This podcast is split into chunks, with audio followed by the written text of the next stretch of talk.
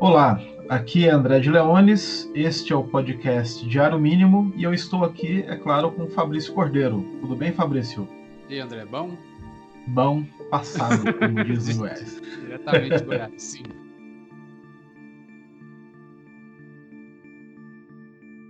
Então, hoje a gente vai conversar sobre A Astra, filme do norte-americano James Gray. É um filme que já saiu de cartaz, mas que merece um programa só para ele, sendo. Concordo muito. É, para mim é o grande filme de 2019, sem dúvida. É, James Gray é um cineasta nova-iorquino de ascendência judaico-ucraniana. Ele nasceu em 1969, eu conheço desde quando lançou o primeiro longa, em 1994. Esse longa é o Fuga para Odessa. Quem não viu, corra para ver. E eu tive uma relação muito bacana com esse filme, porque eu, obviamente, nunca tinha ouvido falar do diretor. E eu morava no interior de Goiás, em Silvânia. E, por incrível que pareça, apesar de ser uma cidade de 10 mil habitantes, tinha uma excelente videolocadora lá, porque o dono dela tinha um acordo com o dono da Cult Video lá de Brasília então ele sublocava filmes e o catálogo era bastante diversificado. E tinha filmes assim que você normalmente não encontraria em uma locadora do interior. Assim. Então eu ficava meio que cavucando ali, né? E um dos filmes que eu que eu descobri por acaso, que eu peguei para ver por acaso, na verdade eu peguei por causa do Tim Roth, que eu já tinha visto o Pulp Fiction, né, e gostava muito do Tim Roth, e vi Na Fuga para Odessa com o Tim Roth, filme também com gangster, etc, não pode ser ruim. E uma, uma belíssima surpresa, né? Pelo tom do filme, pelo andamento do filme, pela maneira como ele aborda aquele universo. Na verdade, o filme é mais um drama familiar, né, do que propriamente um filme de gangster. E, e, pelo registro, né, que o Gray já nesse filme de estreia, nesse longa de estreia, já imprime, né? Você falou, descobriu James Gray por lá e o Brad Pitt também descobriu James Gray pelo pelo Fogo Parodesco, se não me engano, numa exibição no Festival de Sundance. É, e aí o Brad Pitt se propôs, né? A, a, foi conhecer o James Gray, conseguiu o telefone dele e, e, e, o Brad Pitt já era certamente mais mais conhecido, né? ele já era praticamente um astro estabelecido ou, ou, a caminho de se estabelecer já como um astro. E ele ficou brother do James Gray assim e falou: "Não, eu ainda quero trabalhar com você". E depois passou a produzir, né, o, os filmes dele. O Z, produzido pelo Brad Pitt, né? o, o, o papel principal era para ser do Brad Pitt. E Z, a Cidade Perdida. O Brad Pitt, por uma, por uma questão de, de agenda e timing, não pôde fazer, né? Mas é, é curioso como, sabendo dessa informação, a gente assiste o, o Z. Sei lá se eu estou viajando muito, mas dá para se perceber como seria um papel assim meio que pensado pro Brad Pitt, assim. E aí eles foram adiando essa, essa parceria de fato do, do James Gray poder dirigir o Brad Pitt até rolar no Adastro, né? Enfim, e que bom. Que bom. tem, tem, tem, tem, um, tem uma história boa do que o Brad Pitt contou aí no, numa dessas entrevistas, assim, que foi porque o Brad Pitt também ele produziu Moonlight, né? Que ganhou o Oscar. Ele, ele não foi ao Oscar, ele estava jantando com a família do James Gray. Ah. E aí ganhou e falou assim: olha, ganhou. Ele falou, nossa, que massa. tipo, indo, opa, que legal.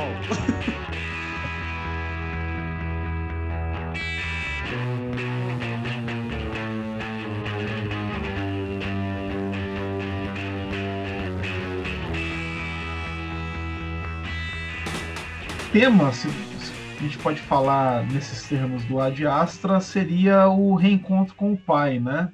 É algo como o personagem lá interpretado pelo Brad Pitt, né, o astronauta lá, que tem uma, uma relação problemática né, com a ex-esposa, é um sujeito solitário, um tanto quanto afastado de si mesmo e dos outros, né, e, e que ao, ao, fazer a viagem lá de que trata o filme, além de reencontrar o pai, né, que ele não via há, há 16 anos, se não me falha a memória. Anos.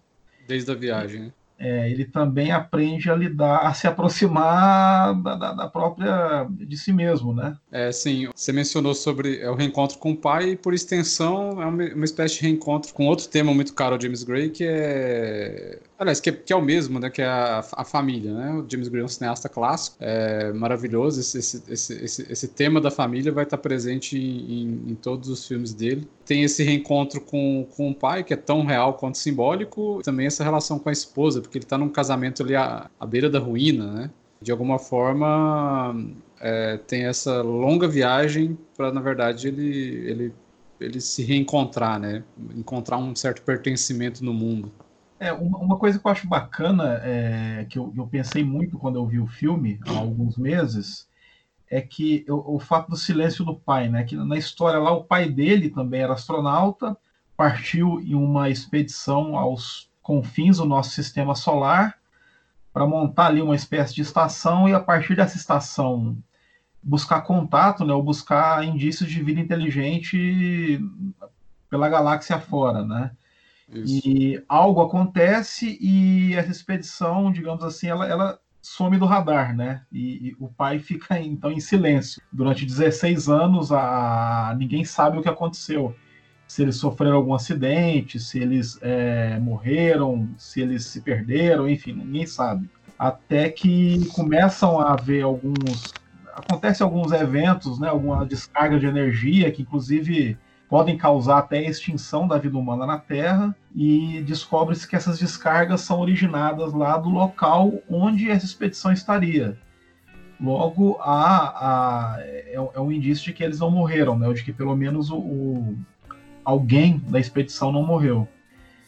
E aí o, o, Brad Pitt, por, não só por ser o, o filho do chefe dessa expedição, mas por ser também um astronauta de carreira lá, ele, eles elogiam bastante a frieza dele, né? Quando sob Ele é exemplar, né? Ele é enviado, então, na, na, no contexto do filme, a Lua e também o planeta Marte já, já tem colônias terrestres, então ele é enviado em uma missão até Marte para tentar entrar em contato né, com o, o pai para ver o que está acontecendo, né? Para se, se, por acaso o velho enlouqueceu e está querendo destruir a Terra, né? Ele tentar demovê-lo dessa ideia.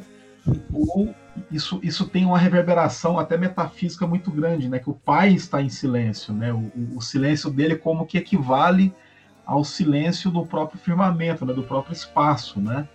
Então o, o, o personagem do Brad Pitt parte nessa nessa viagem por um cosmos que, de certa forma, é uma extensão do silêncio do pai. E se quiser colocar o pai aí com P maiúsculo, acho que eu não ligaria. Sabe?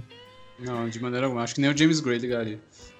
e quando eu vi o filme, é, eu, eu, eu pensei muito também num romance do Donald Barthelme, que é um autor norte-americano no qual eu gosto muito, um autor tido como pós-moderno, né, da, da geração pós-moderna. E o que Pai é Morto é um romance lançado por ele em 1975, que saiu aqui no Brasil pela editora Rocco, com uma tradução excelente do Daniel Pelizari, que a editora e o Pelizari, o Pelizari também traduziu um livro de contos dele lançado no ano passado, que chama Grandes Dias e Outras Histórias, que é um belíssimo livro também. Mas a ideia, o Pai Morto é uma espécie de alegoria na qual uma caravana lá com os filhos e outras pessoas arrastam esse, esse enorme organismo que é o do pai morto. Eles arrastam ele, sabe-se lá para onde. Sabe? Literalmente, assim, eles, com cabos e cordas e tudo uhum. mais. E o pai, embora esteja morto, ele, ele fala, ele vê, ele interage, ele mata pessoas, ele enche o saco.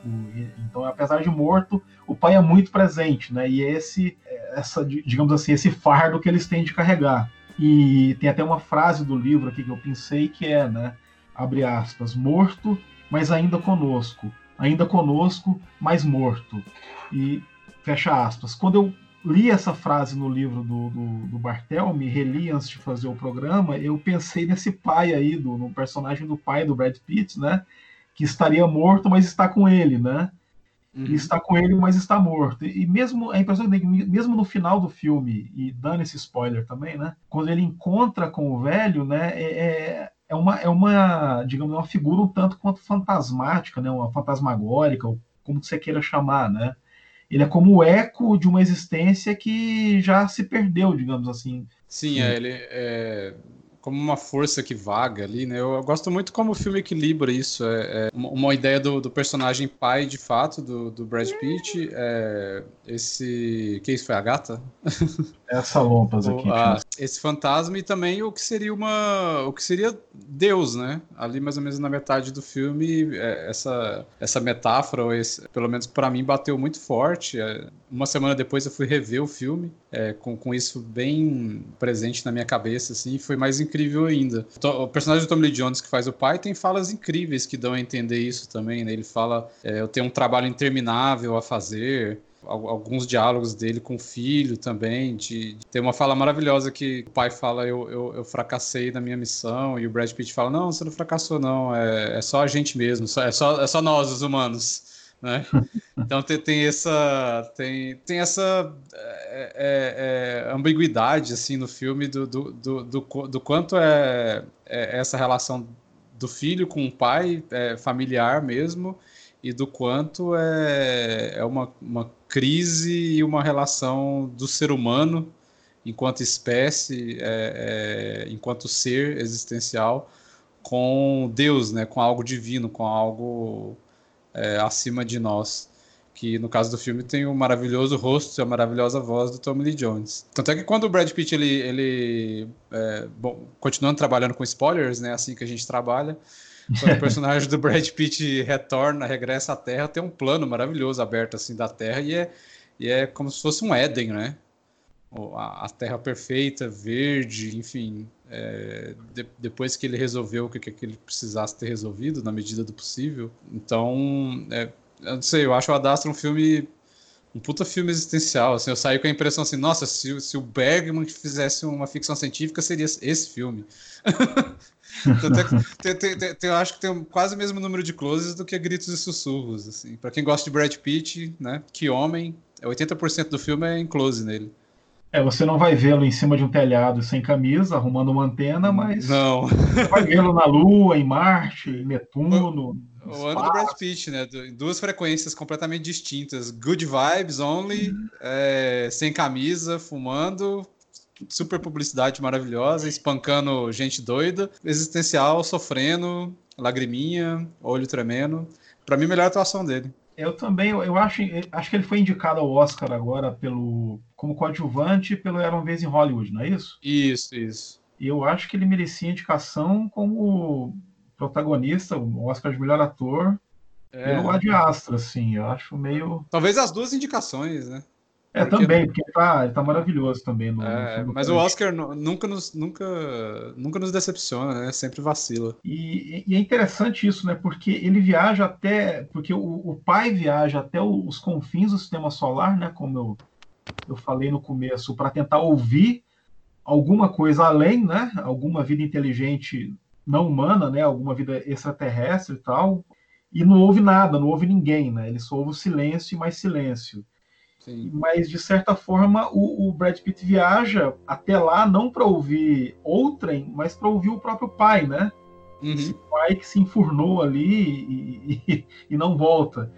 É. Então, Rompe é, o cordão umbilical, tem toda uma simbologia, né? Sim, sim. É, eu, me lembrei, eu me lembrei bastante também do Gravidade, do, do Quaron, né? Que nossa, sim, claro. É. é, é uma, uma espécie de metáfora da, da concepção e do nascimento, né? Que, é. Então, Acho que força até um pouco demais, né? O, é, força um pouco demais, né? Ela vai ficar em posição fetal no final do filme. Então... Basicamente é isso, né? É, é, é a história de uma concepção, gestação e nascimento, né? O, o gravidade. E só que o, o Gray, inclusive, aliás, como é do feitio dele, né? Que ele é muito, ele é sempre muito sutil ele tem esse, esse olhar, não só o olhar, mas o andamento, a construção dos diálogos, a estruturação dos filmes dele é, é sempre uma sutileza ímpar, né? Então isso de certa forma também está ali na maneira como o Brad Pitt, que é alguém desligado da, de si, desligado da, da esposa ou ex-esposa, desligado dos outros, e que ele também aprende a se ligar, né, de novo com, com, com os próprios fantasmas primeiro, para lidar com eles, com o fantasma do pai que está lá à espera dele para ter esse último contato, né? em vez de ser o primeiro contato, como no Star Trek, é um último contato, né? Uhum. É um contato final, porque mas é o contato que permite a ele voltar voltar outro, né? Voltar pronto para se irmanar, né? Para ter alguma vida comunitária, digamos assim, ter alguma vida humana nesse sentido, né? De, de, de conexão. Que faça algum sentido, né? É, exatamente, eu acho muito bacana essa viagem, né? Que é uma viagem pelo silêncio, rumo ao silêncio, mas que volta reverberando algo que não é mais silêncio, né? Que ele já consegue se ouvir e talvez ouvir o outro, né? Isso é interessante também. É, nessa sutileza, eu acho o filme lindo nisso tudo, é, é corroborando o que você disse, é, é, com, com, com, essa dinâmica, esse ritmo e esse olhar que o, que o James Gray tem. Essa aproximação que a gente tem do filme inteiro ali do, do, do, do Brad Pitt é, com o rosto dele, é, acho que o Brad Pitt nunca foi tão carnal no sentido humano, né? A gente tá vendo um. É interessante a gente ver um, um dos maiores astros do cinema dos últimos anos e, e de uma maneira, acho que, é, muito mais exposta do que ele jamais esteve. E isso num filme que vai deixar a câmera muito perto do rosto dele o tempo todo. A, a, a, ponto de, de, pelo menos comigo, assim, de você esquecer que ele é esse grande astro, né? Você está observando ali um homem com seus, com seus receios, suas sombras, enfim, seus, seus problemas talvez muito, muito, muito profundos, né? Um, é, um, é um filme de solidão muito grande, de, de pensar realmente sobre quem é você e qual é o seu papel na vida e na Terra. E eu acho essa sutileza incrível de, de colocar pô, o indivíduo para via, viajar anos-luz, para na verdade se encontrar em, em, em coisas simples a, a, ali na Terra, né? na vida mais próxima dele. Antes dele, re, dele rever a esposa no final do filme, tem um plano incrível dele tomando um café. Eu batizei aquilo lá como o plano mais bonito de alguém tomando café na história do cinema. que é quando ele vai fazer a alteração daquela fala inicial dele, que ele diz que, ah, eu tô consciente dos meus arredores, tenho consciência e tal. É, só que ele fala, ah, eu só não gosto que toquem em mim, né? E aí no final, na verdade, ele vai ter, ele vai mudar um pouco esse discurso e, e vai rever a esposa dele, enfim, e, e dizer que, que entende que o importante é viver e amar, né? E fazer o possível, assim. Então eu acho muito bonito ter essa viagem gigantesca até a, a órbita de Netuno para na verdade você pensar seu lugar, seu lugar ali na Terra, né? Com, com umas coisas que seriam pequenas, mas que na verdade não são. E, é um filme tão calmo, né? Eu tava conversando isso com um amigo meu, assim. O trailer vende como se fosse quase um filme de ação, né? Eu não sei se você chegou a assistir. É eu cheguei se... a ver o trailer e é engraçado isso, porque isso talvez tenha contribuído para o filme não ter feito tanto sucesso de bilheteria, né? É, que... esses trailers que enganam, né? Porque a, a, talvez as primeiras plateias foram. Algumas pessoas foram esperando algo mais agitado, mais. É, Brad Pitt vai salvar a humanidade. É algo, digamos, que tivesse mais sequências como aquela sequência na Lua ali, né? Daquela belíssima perseguição ali, que inclusive lindo, ecoa. Lindo Outra linda perseguição de um outro grande filme do James Gray, que é do, do, do dos Donos da Noite, né? O On the Night, lá do. Nossa, sim. A é toda a perspectiva do, do, do, carro. Que tem um lance com o pai tá? também, né? Um filho assistindo o assassinato do pai. Exatamente. Outra perspectiva do carro, do carro. Se você não viu Os Donos da Noite, agora você sabe. é verdade. É um filme de máfia, muitas pessoas morrem. É, acontece. Né? Se até Dom Corleone morre, quem é o. Pois é. Quem é o chefe de polícia para não morrer? é, uma, é uma puta cena. Mas, inclusive, é, essas figuras paternas, de uma forma ou de outra, aqui e ali marcam presença nos filmes do, do, do James Gray, né? Porque eu me lembro do, do The Yards, né? Que é o. Acho que o, o título em português é Caminho Sem Volta, que é o segundo longa dele que eu acho Isso. um filme fabuloso também, com o Mark Wahlberg. Fotografia bem foda, que eu acho que é do Roger Dickens, eu não tenho certeza. E tem ali a, a, o James Caan, né, que é o, o, o, sujeito ali que, que o emprega, que o acolhe, que, que na verdade é um. Ele o acolhe debaixo das asas, mas são asas de dragão, por assim dizer, né? Uhum, o negócio é meio complicado. Então. Mas de certa forma o James Caan é uma figura paterna ali que o personagem do Mark Wahlberg, de uma certa forma, precisa com a licença aí dos psicanalistas, matar, né? Não, não literalmente no filme, é que eu não dei nenhum spoiler, tá? Podem ficar tranquilos, dessa vez não foi spoiler. mas que ele precisa de alguma forma obliterar, né? Nos Donos da Noite tem de fato o pai, né? Que é o Robert Duval, que ele tem lá os dois filhos, que também interpretados por Joaquim Phoenix e o Mark Wahlberg. Um filho é policial e o outro filho, o Joaquim Phoenix, ele é gerente de, de boate, né? Mas está ali, enfim, ele, ele gerencia lá um clube noturno em Nova York, ali do, do, do começo dos anos 80, que, que, da máfia, né? Então ele ele está ali na, no limiar, né? E, e a certa altura ele precisa fazer uma escolha. Ele tem o lance da família, né? Que o pai e o irmão são policiais e ele está numa posição muito privilegiada do, do, ponto de vista da polícia, né, para ajudá-los a, a, a, pegar alguns criminosos lá de, de alto escalão, de escalão mais alto, e obviamente ele precisa fazer uma escolha, né? E de certa forma, meio que as circunstâncias obrigam-no a fazer essa escolha a uma determinada, a determinada altura do filme. Sim. Mas a figura paterna ali do Robert Duval é, é uma coisa, eu acho, tão importante quanto a do, do Tommy Lee Jones no Ad Astra, né? Com Sim, demais. De que ele, ao contrário do, do Tommy Lee Jones, ele não está, ele não está ausente, né? Ele, ele está ali não só presente, como ele é um, ele é um ponto de, de, de, convergência ali dos irmãos e também um ponto de convergência das escolhas que o personagem Joaquim Phoenix precisa fazer. Tem. É, as figuras paternas são. são ou a relação com uma, uma certa figura paterna é sempre um, um, um, dos eixos centrais dos filmes dele, né? O Fuga para Odessa tem, tem a, é, toda uma treta, né? Do Tim Roth do irmão dele, que é o Eduardo Furlong, com o pai, né? Isso, isso também vai ser uma, uma, uma figura central para tudo que, o que ocorre no Fuga para Odessa. E, e, são, são pais muito diferentes, né? Mas são sempre figuras muito, é, muito fortes, importantes e que de uma forma ou de outra vão, vão determinar alguns acontecimentos né, dos outros personagens nos, nos filmes do James Gray. O Z, Cidade Perdida, é, é, é, outra, outra doideira, né? Assim, é, é, curioso como é um filme, de certa forma, é, é, é muito diferente, mas muito um tanto similar quanto o, o do Adastra, né? Só que a gente tem a, essa, essa inversão o, quem, quem vai embora procurando alguma coisa é o, é o, o pai, né? É, e a gente é, é, o personagem central no caso, né? Enquanto no Adastra vai ser o, o filho em busca de é, desse pai, mas eles estão indo para esses lugares onde mal sabe o que, que vai encontrar, né? Eu li, eu li um texto bom, nossa, não lembro agora o autor. Eu, eu acho que era um, um crítico de Portugal, se eu não me engano, que dizia é, que com a Adastra o James Gray ele, ele abre caminho para todos os faroestes possíveis e eu acho que o filme tem um pouco disso mesmo. O Z tem algo disso, né? Essa coisa de, de, de buscar algo para além de fronteiras, né? Enfim, os, os conquistadores, né?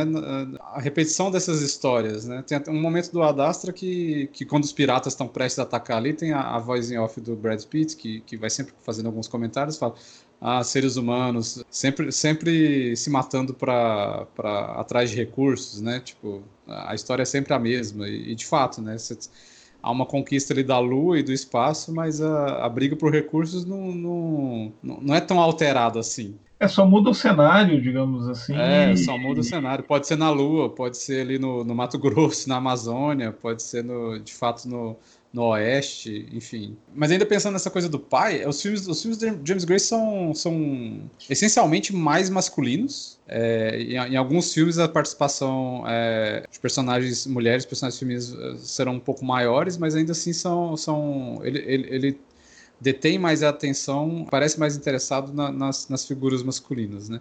Mas as personagens femininas são, são muito boas, assim. Eu, eu lembro no, no Z, que, que eu gosto de pensar nele como realmente o Adastra invertido, né? Porra, é, é, que situação, né? O cara, indo embora para buscar essa cidade perdida, assim, esse elo perdido e, e, e ela ficando e, te, e tendo essas notícias e não sabe quando volta. Enfim, no, no, no Adastra, é, a personagem da, Liv, da Liv Tyler mal aparece, mas ela também vai se revelar uma quase uma energia, né? Não sei, algo, algo essencial no filme também. É, de certa forma, é, a personagem dela é a cidade perdida, né? Que, sim, sim. Que o personagem do Brad Pitt tem a chance de encontrar, né? O, é. Tem uma segunda chance, né? De, de viver nela sim. e com ela e por ela, né? Então, a diferença seria essa, né? Mas... É, em geral, sempre tem personagens partindo, né? É, ou, ou, regressando, né? O Fuga para Odessa é um regresso, né? De alguém que partiu para concluir um trabalho, né? Mas ainda assim, ele começa dizendo que ele, que, ele queria ir para todo lugar, menos para Odessa, né? Para pequena Odessa, Little Odessa. É, que Justamente... é, uma, é uma seção do Brooklyn, Nova York, onde tem esses, é, esses é, descendentes, né? De, de, de, de, russos, ucranianos e. Isso. E que é outro.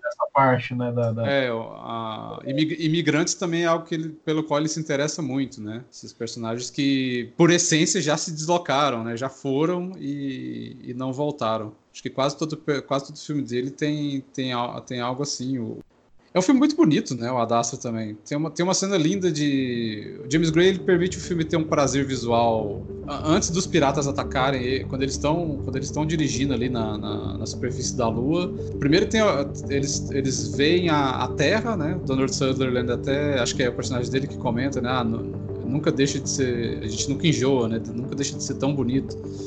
É, observar a Terra dali. Mas acho que a cena mais bonita é quando personagem Brad Pitt coloca a mão para cima para deixar a poeira é, lunar passar entre os dedos dele. É tão. É, é, é, um, é um prazer quase infantil, eu acho, assim, lúdico.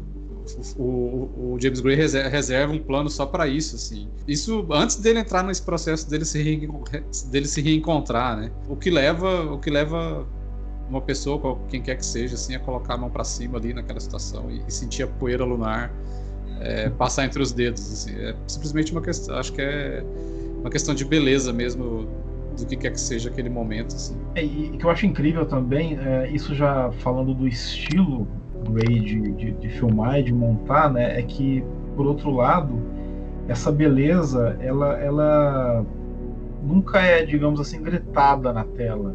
É, os filmes dele sempre falam num tom um pouco mais abaixo né, do que seria o esperado, mesmo num filme como Ad Astra, que é de, de viagem estelar e tudo mais, ou em um filme como em filmes como Fuga para Odessa, né, que tem todo o lance ali com gangsters, né, o personagem do Tim Roth é um assassino, né, o, Caminho Sem Volta, que tem toda aquela máfia lá em torno lá da, do lance do metrô em Nova York, dos Donos da Noite também, com a mais uma vez a máfia ali no Z, né, que esse, essa, essas são essas grandes expedições aqui pelo interior aqui da, da América do Sul, né? Outro filme que a gente não chegou a falar dele, mas que é um acho talvez o, filme mais não é, não é, autobiográfico porque não é a história dele, mas é a história do acho que dos avós dele, né, que é o, o The Immigrant lá, né, que uhum.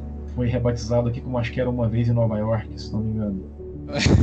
é. Parabéns. É, eu lembro de umas discussões no fórum, assim, se se chamaria a imigrante ou o imigrante, né? O, o mais, o, o mais é, natural seria se chamar a imigrante, né? Mas Sim. aí preferiram esse Era Uma Vez em Nova York. Poderia ser, já que tá na modinha, né? Poderia ser X imigrante, né? eu acho que nesse filme caberia. Seria impronunciável, mas caberia. Mas o que eu tava dizendo é isso, né? Que ele tem um, um escopo, digamos assim, que ele ele nunca deixa extravasar, né? Ele, ele sempre tenta falar num tom abaixo do que seria o esperado, né? Porque imagine qualquer outro diretor fazendo um filme como Z, ou como The Immigrant, ou como mesmo Ad Astra, né? Eu falei do Gravidade do Quaron, que é aquele filme que é aquele extravasamento visual, sonoro quase que ininterrupto. Já o, o Gray não, ele, ele trabalha num, num outro registro mesmo, né? Parece que ele tá é uma coisa mais íntima mais introspectiva, mesmo quando o material talvez até desse é, espaço para uma abordagem mais é, grandiloquente ou que seja, né? Ele, ele sempre trata numa chave abaixo. Isso que eu acho muito peculiar e eu não consigo pensar em nenhum outro cineasta contemporâneo, pelo menos norte-americano, que tem essa capacidade, né, de, de trazer todos esses materiais, né, para esse tom abaixo, assim, para esse tom mais íntimo, né, mais próximo até, né.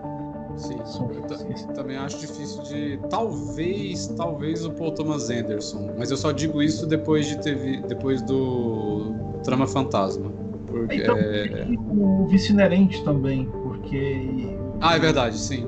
Porque é engraçado que o Vice Inerente ele adapta um romance do Thomas Pynchon, né? Que, que é um hard boil, né? Uhum. Ele, o romance do Pynchon parece mais aquelas comédias é, absurdas dos irmãos Coen, assim.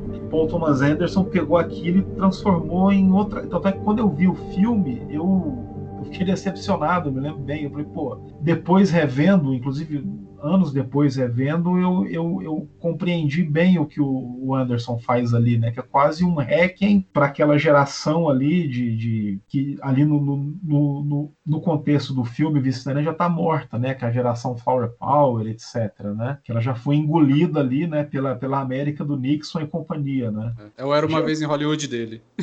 Exatamente, já é, embora seja ainda mais é, amargo, né? E, e, muito mais. Ao passo, ele, ele esqueceu essa chave do livro do Pinchon lá de ser um hardboil, né? De ser uma, uma história de detetive agitada, como aqueles grandes romances policiais dos anos 30, e, e, e partiu para uma reflexão mesmo sobre essa o estado anímico norte-americano ali no começo dos anos 70, né? Com tudo que estava acontecendo, né? A guerra do Vietnã já tendo extrapolado, o Nixon já tendo extrapolado.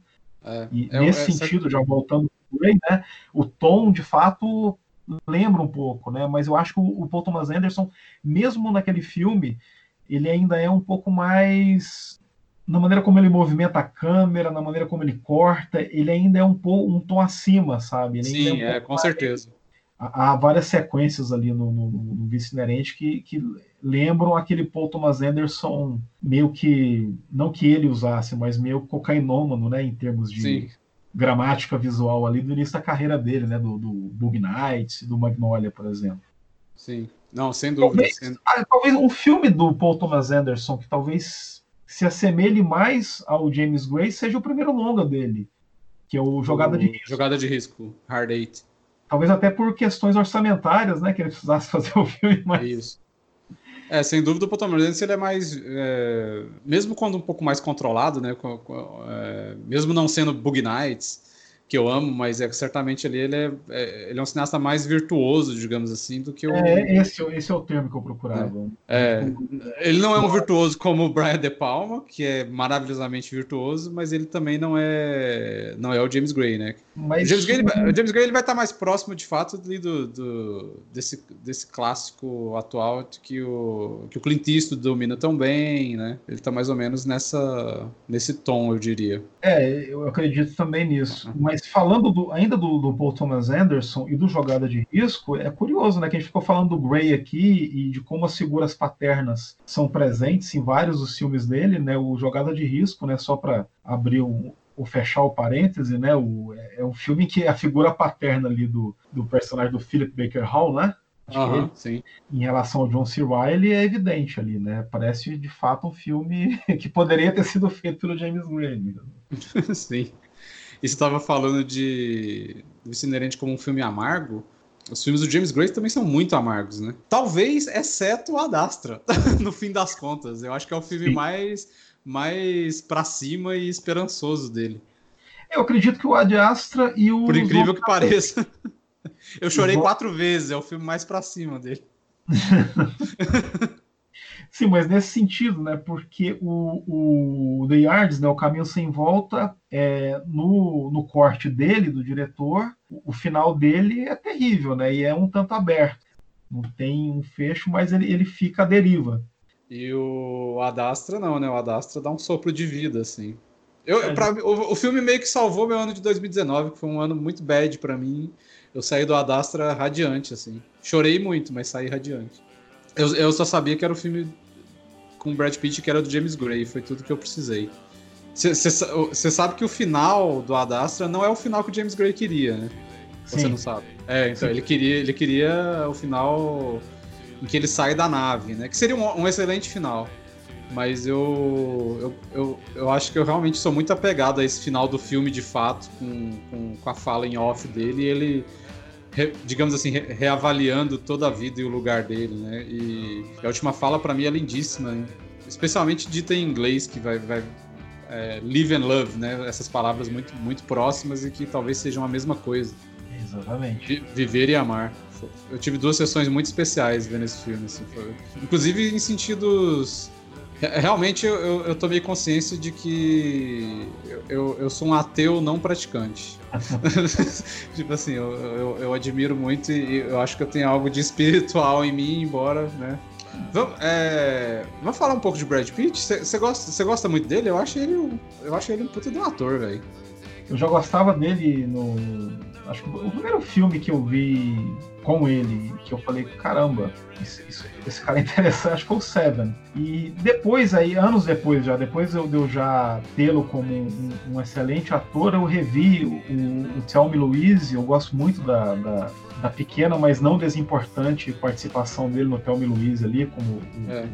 um, uns números babacas, né, que, que que estão ao redor lá da, da, das protagonistas, né? Mas ele é um babaca especial, né? E, e o papel galã, né? Exatamente, assim, mas é interessante, né? Porque é um galã, aquele galã meio redneck, sei lá, né? Caipira. Sim, galã ele, problema. É o galã problema, é um galã meio patético até, né? E, mas aí você tem a personagem lá da Dina Davis lá, né? Que eu não sei se ela é a Thelma ou se é a Luiz, não lembro mais. Acho que ela é a Thelma. E agora me veio a voz da Susan Sarandon na cabeça e fala, God damn Thelma, não sei o quê. Mas assim, e, e, ela tá ali karen, muito carente, né? E ela encontra lá o, o, garotão, etc. E óbvio que ele é um filho da puta também, né? Mas é, acho que foi, eu, revendo esse filme há alguns anos, eu, eu, percebi que o quanto ele é talentoso, né? Que ele, ele dá vida àquele moleque idiota ali que, que, que passa a perna nas duas. E no Seven eu gosto muito Apesar de na época, quando eu vi Seven, né, que eu vi quando saiu mesmo, eu achar. Eu lembro de achar um pouco forçado, assim, ou sem muitas nuances, assim, a, a, a atuação dele, mas o. Caralho, o personagem é assim, né? O personagem é um sujeito meio boçal. Meu, meu não, né? Totalmente boçal mesmo, né? Mas até pelo desfecho do filme, ele tinha que ser aquele trem desgovernado mesmo, né? Sim. E, mas eu, eu, eu, o filme que eu, que eu vi, que eu realmente fiquei embasbacado de vez por ele, foi o Bastardos Inglórios mesmo, assim. Eu, Nossa, maravilhoso. O, que, o primeiro que eu, eu já tinha visto ele fazendo comédia antes, mas aquele filme ali é extraordinário mesmo, que ele faz ali com sotaque, com a postura corporal, a maneira como ele encarna ali o, o, o oficial e tudo mais. Eu, e é incrível que ele, ele consegue roubar a cena em que tá o Christoph, Christoph Waltz, assim, né, cara? Eu acho isso impressionante. Muito. Ele é um ótimo roubador de cenas, assim. Eu acho que isso vale pro Era Uma Vez em Hollywood também. Eu, eu acho o Leonardo DiCaprio um grande ator, mas o Brad Pitt ali, você lembra de absolutamente todas as cenas dele. Uma presença de cena incrível e sim, um, um, um grande ator de comédia, né? O Quem Depois de Ler, dos Irmãos Coen, ele tá brilhante. Nossa, é fabuloso. É, sim, é um dos filmes que eu mais vi, assim, na vida. Eu acho, eu acho genial é. esse filme. Eu acho... E ele ele tá incrível. O elenco daquele filme é fenomenal, a propósito. O Onze Homens um Segredo, o, o, primeiro que eu, que eu gosto muito, mas é, ele também tem algo de cômico também no papel dele. É, ele, ele, trabalha em várias, várias chaves de comédia, é, é de, desde o do, do, mais caricato. O, o, o, Bastardo seria algo mais pro caricato, né? O, o filme se permite isso e ele, ele tá, tá excelente até uma comédia um pouco mais de boa, como, como Onze Homens um Segredo, ou algumas outras coisas que ele fez. Assim. Até na Chave Vampiro ele é bom. é um grande ator muito. É um ator muito. Não queria usar a palavra versátil, mas acaba sendo. Sem, sem nunca deixar de ser essa presença Brad Pitt dele. Né? Sim. Talvez o filme que ele mais, que ele mais se, se desapegue dessa, dessa, dessa, dessa, dessa força Brad Pitt que ele inevitavelmente vai ter seja o próprio Adastra, né? Por talvez ser isso, por talvez ser filmado de uma maneira. da maneira mais simples possível, né? Que, que é simplesmente fechar o close no Brad Pitt e deixar que o personagem aconteça, né? Através dele. Os olhares dele no Adastro são inacreditáveis, assim, é, é, é bem pesado. É, no outro extremo, ele talvez se distancie da própria persona também mais no Quem Depois de Ler, né? Que é uma coisa bem caricata, bem. É, no, no outro extremo, é verdade. Que é bem molecão, né? Agora, voltando um pouco ao, ao Adastra, você lembrou do, do, Qual é o nome do livro que você, que você leu, que você mencionou? É, o Pai Morto. Isso, o Pai Morto. E eu, a gente tinha conversado um pouco antes, né? Eu estava começando a ler, curiosamente, o, o, o, livro do, do Roger Scruton, O Rosto de Deus. Roger Scruton que faleceu aí três dias atrás, se não me engano, né? de 14. E, e, depois que eu vi o Adastra, eu, eu, aumentei a velocidade de leitura do Rosto de Deus, porque eu falei, meu Deus do céu, esse livro aqui é, é, é o filme, o filme é esse livro aqui, né? Tá na mesma linha de pensamento. Para um filme que vai dar tanta atenção a rostos, né? E, e essa metáfora do, do Deus ali, do, do Pai Deus. E, e, foi uma experiência incrível ter feito essa leitura e depois rever o filme, já quase terminando de ler o livro do, do Scruton. Porque, você leu O Rosto de Deus? Li. li sim. É, que ele vai. Ele basicamente. É, é, claro que o livro é muito mais complexo que isso, mas basicamente ele pega o que seriam três formas de, de, de, notar ou de sentir a presença de Deus, né? Onde Deus se revelaria. Uma, uma delas é na relação entre, entre as pessoas, né? Quando nós é, nos relacionamos com outras pessoas, nós estamos é, sempre diante de um outro rosto e que por ser também um, um rosto humano, é, de alguma forma é, é como, como se fosse uma relação é, com a nossa própria existência, né? O que seria o, o, rosto de Deus, né? O nosso reflexo. Depois ele vai entrar numas, numa, numas piras um pouco mais complexas e muito interessantes, que também seria uma forma de se relacionar com o próprio mundo, né? Sim. É, o rosto de Deus seria o rosto do mundo, aí entra a natureza, né? entra, entra a forma do mundo.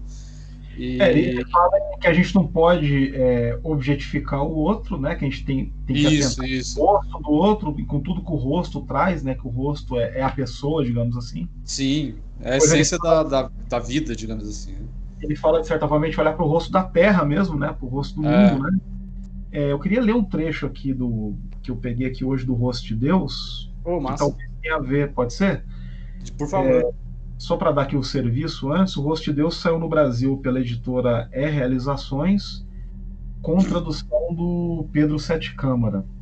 Eu vou ler aqui um trecho do capítulo 5, que se chama justamente O Rosto da Terra. Abre aspas. O corpo humano é o templo da alma, o lugar onde o outro está tanto presente quanto oculto, protegido de mim, mas mesmo assim revelado quando as palavras certas são pronunciadas e os gestos corretos são feitos. Na intimidade do amor, da raiva ou do desejo, encontro o outro tal como assombrado por si mesmo.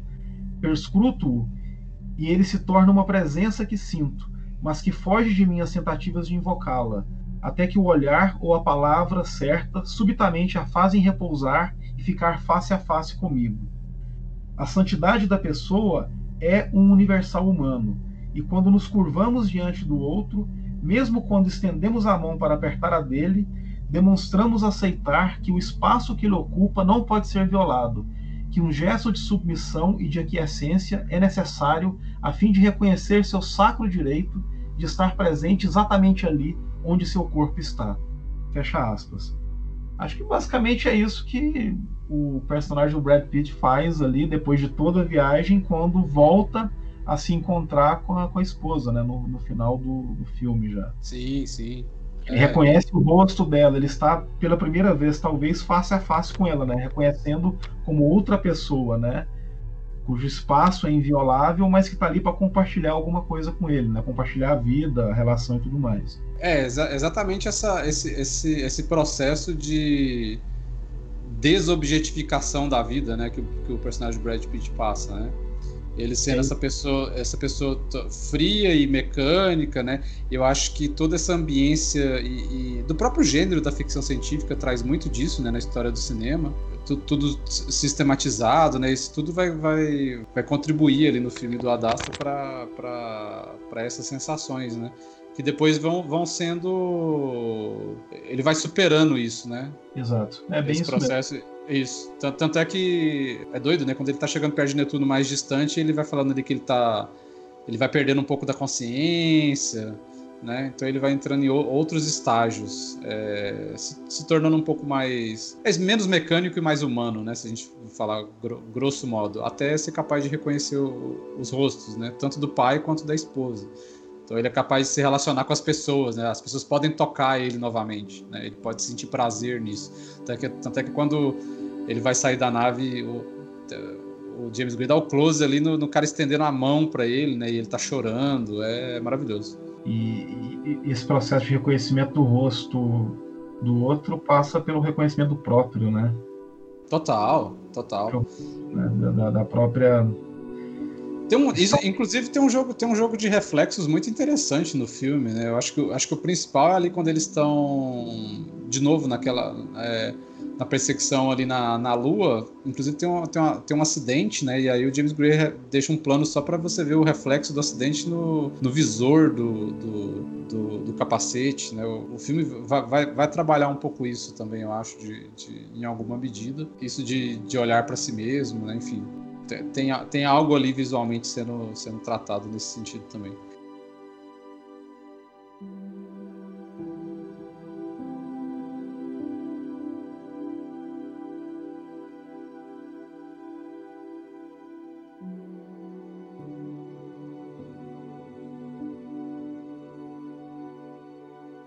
Bom, esse foi o podcast Diário Mínimo.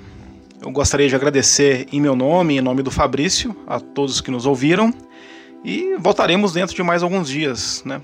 Falando mais sobre filmes, livros e o que mais nos ocorrer. Valeu mesmo, muito obrigado e até a próxima.